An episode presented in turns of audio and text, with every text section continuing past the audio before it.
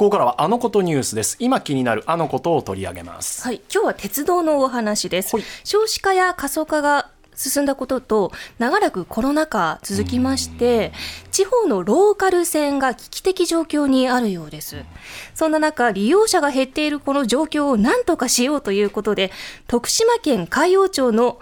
朝海岸鉄道が世界で初めて導入した DMV という乗り物が注目されているそうです。DMV、N スタでも取り上げましたし結構テレビのニュース番組ラジオでも取り上げられてましたけど、ちょっとなんかこうアトラクション感覚で乗ることができるっていうなんか印象を受けましたよ映像を見る限りあそうなんですね。どんな乗り物なのかはいでは詳しい方にお伺いします。今日いらっしゃってくださってます。ホリプロのマネージャーさんで鉄道ファンとして知られる南田祐介さんです。お越しくださいました。よろしくお願いします。よろしくお願いします。皆さんありがとうございますありがとうございます急遽ありがとうございます。なんか今日は本当は午後2時からの東京ドームの試合を見に行く予定だったっていうえっ、と、よくご存知で、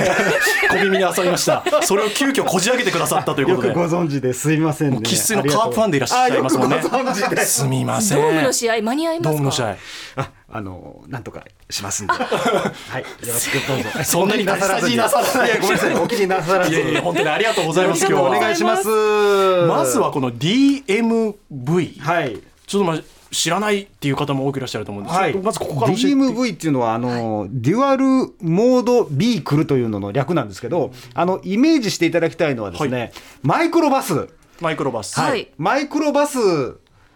がありますけど、マイクロバスの、えータイヤの部分が、えー途中から車輪になって鉄道を走るという感じなんですよ。へですからこの DMV はですね、あの鉄道も走るし、道路も走るしっていうね、二刀流なんですよ、これ。すごい最初いきなりスイッチ入れてくださった、ええ。でそういう意味ではあのこのローカル線をですね、はい。えー今後運営していくのに、えー救世主となるんじゃないかと言われている乗り物でしてですね。これ道路を走ってる時はもちろん普通のタイヤ通のタイヤマイクロバスのタイヤになります、はいそうです。でその線路に入る時にこうトランスフォーマーみたいなモードモードチェンジが行われてドチェンジがある、なポンパポンパポンパポンパ。ちょっとあのおあの その民謡みたいなの民謡っていうんですかね。本当ですか？あ本当です。パンパパンパパンパパンパンパンパンって南田さんが音楽がかかって、はいポンポンポンポンっつって、あの、えーフィニッシュっつって、あの、はいえー鉄道モードに切り替わるんですよ。はあすガチャンガチャンガチャンみたいなことあの、まあ、こう、ビーって、まあ、出るだけなんですけどもね。あ出るの？かあの、下からこう出るだけな、乗ってる部分にはあまり感じないっていう話なんですけど。ええはい。あの普通の線路に合うようにはい。形が変わるんですか、あの、す鉄道用の車輪が出てくるって感じですね。じゃあ既存の鉄道の上を走れるそうですそうですあす。ごい。へえなので鉄道のその軌道とその道路とこう、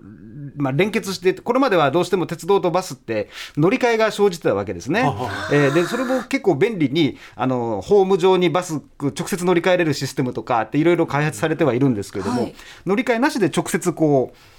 線路から道路道路から線路へっていうのが、えーやっぱあの新しくてこれ結構前から研究はされていたんですけどあそうななかなかあの例えば北海道とかでね、はあいろいろこう研究されて実用化なるかっていう話だったんですけど、はい。その時は北海道では、えーあいにくえー導入にはならなかったんですけれども、あのね、この度、まあ、2000年ですけども、あの徳島県で、えー実現されて、えー新しい乗り物としてですね、えーこうえー走り続けているということなんですけどね。これが話を伺ってる限りとてもなんかいいワクワクするというか、えーええなんかアトラクションに近いし面白そうだなって思うんですけど、はい。結構な初期投資かかりますでしょう、まあ、この車両自体にやっぱ金お金はやっぱかかると思いますし。かかりますよね、はい、でも十分回収できるっていうことを見越してってもちろん、ねはい、あの回収と、あとはそのあのいわゆる第三セクターの鉄道だもんですから、はああの自治体とかのですねあの支援もありつつとかですね、あとまあこれが結構珍しい乗り物ということで、結構世界的にもこう注目されてるのでですね、そういう意味ではあのたくさんお客さんがき来てくれるっていうか、地元のお客さんを運ぶのがもちろん目的ではあるんですけれども、これ目的にあのこのお徳島まで、えー来てくださる方も、えー絶対増えてますんで。観光名物になってるんですね。そうですね。はい。でそういう意味では、あのーやっぱとっても夢のある乗り物だと思いますよ。はい。そうすると観光資源にもなるし、はい海外に向けて輸出なんてこともゆくもしかしたらこういうころも、こともはい、技術は結構あのーいろんなところで通用するはずですので、ちなみに運賃とか少し割高になるんです。か運賃は、まあ、あの東京よりはもちろん高いですよ。でももちろん、あのそれはあのそんなに言うほど高くはなかったですね。あ調べてみたら。はい。あ実際に200円。僕はの乗ったことはまだないんです実はでこれ高かったら嫌だなと思ってみたら、まあ、そんな高思ったより高く、まあ、そこそこの普通ぐらいの値段。だローカル線どこもやっぱねあの距離に対する高くなりますんで。はい。どういうところ回れるんでしょうね？これはあのもうあのなんていうんですかねこの徳島のこう、海岸沿いって言いますかね。そこをこう走ってるんですけどあー景色良さそののところをこう、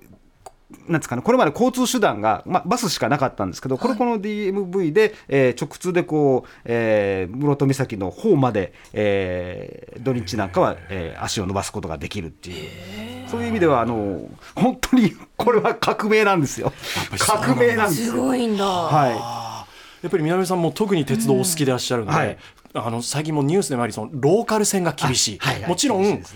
まあよく考えるとあの人口が一極集中してはい。人口自体が減ってる、それは難しいんだろうなと思いますけど、ええ。やはりこういうところが起起爆剤になっていくわけですか？そうですね、やっぱこういう目玉となるものが、えー何かあれば、だいぶ変わっていくんじゃないかなと思いますね。特にこの朝海岸鉄道は、あの距離自体も、あのこれ、DMV が、えー導入される前は、え2駅間の、まあ、3駅間っていうんですかね、はあの、とても短い距離しか走ってなかったんですね。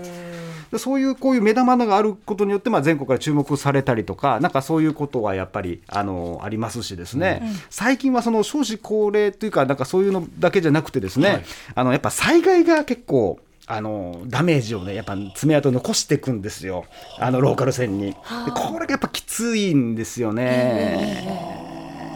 ただでさえ赤字に近いところでい。災害でダメージを受けてしまうと、はい余計に復旧費用もかかるし、はい。そうすると、うん。結局、全通、途中でこう土砂崩れなんかが起きて、あの普通になりますと、えー途中までしか列車が行けなくなると、はいえーそうすると、えーお客様、やっぱ、えー観光するお客さんとかも減ってしまってですね、もう花から観光バスで行こうとか、か。えーあのあの大井川鉄道ってあの静岡県にある SL が走ってて有名なところ、はい。今、トーマスがね、走ってますけれども、あるんですけれども、あれ、途中で今、土砂崩れがこう流入して、あの運行でき途中までしか運行できないんですけど、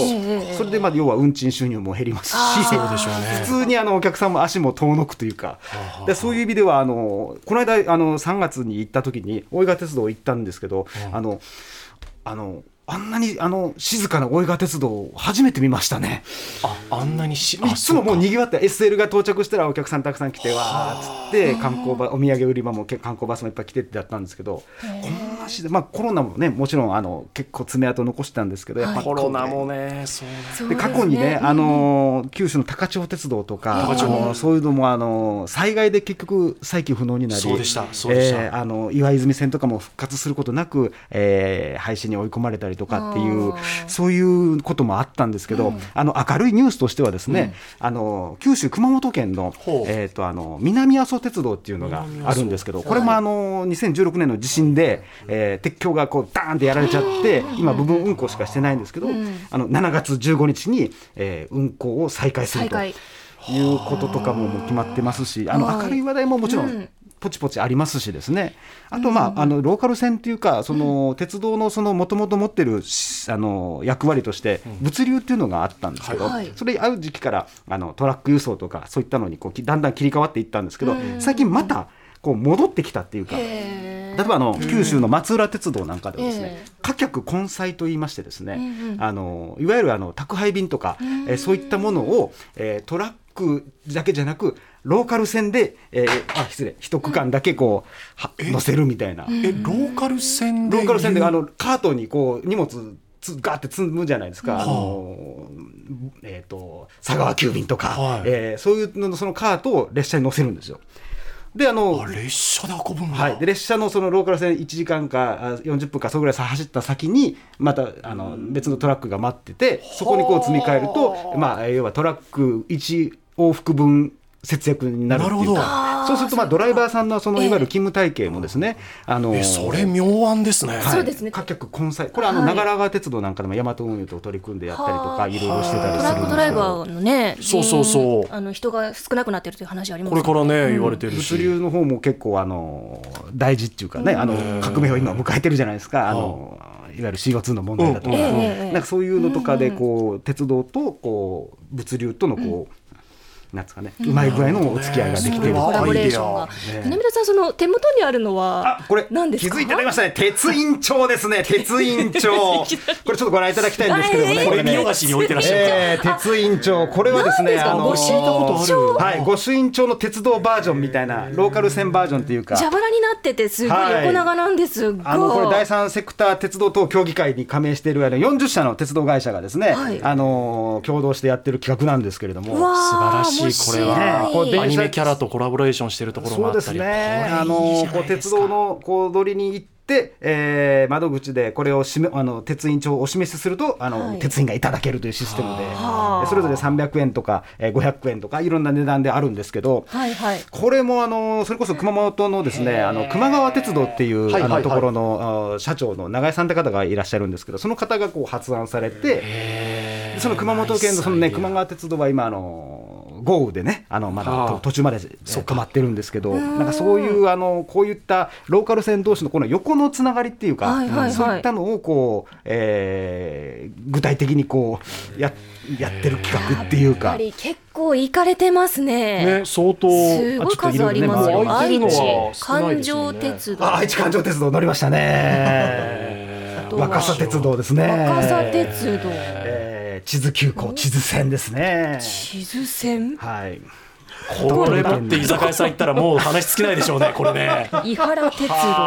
茨鉄道ですね。茨失礼しました茨鉄道。茨鉄道岡山県を走ってる茨鉄道。晴れの国岡山ですね。すみません南田さんお時間が来てしまいましたあ、そうですか。南阿蘇鉄道、熊川鉄道、お久津オレンジ鉄道ですね。えまあいろいろあるんですけどもね。だからそういう意味では、あのこうやってローカル線同士あのこう手をつないでやってる企画とか、はいあと飛びテックというところがですね、鉄道娘っていう企画やってて、これあのいろんなあの可愛いお嬢さんのイラストでこう、えーなんですけど、企画なんですけど、これも全国の鉄道会社をこうつながってるっていうなんかそういう企画なんで、やっぱこう鉄道がやっぱね、各社あのレールはつながってなくてもこう気持ちはつながってるみたいな、なんかそういうのがね、こういう鉄印帳からこう感じれるのろしいようで。でよろしいよねなんで恥ずかしくなってるんですか。自分でいや本当にどうもありがとうございました。どうもありがとうござい。ました今日はホリプロのマネージャーさん鉄道ファンとして知られる南田祐介さんにお越しいただきました。どうもありがとうございました。ありがとうございました。失礼いたします。失礼します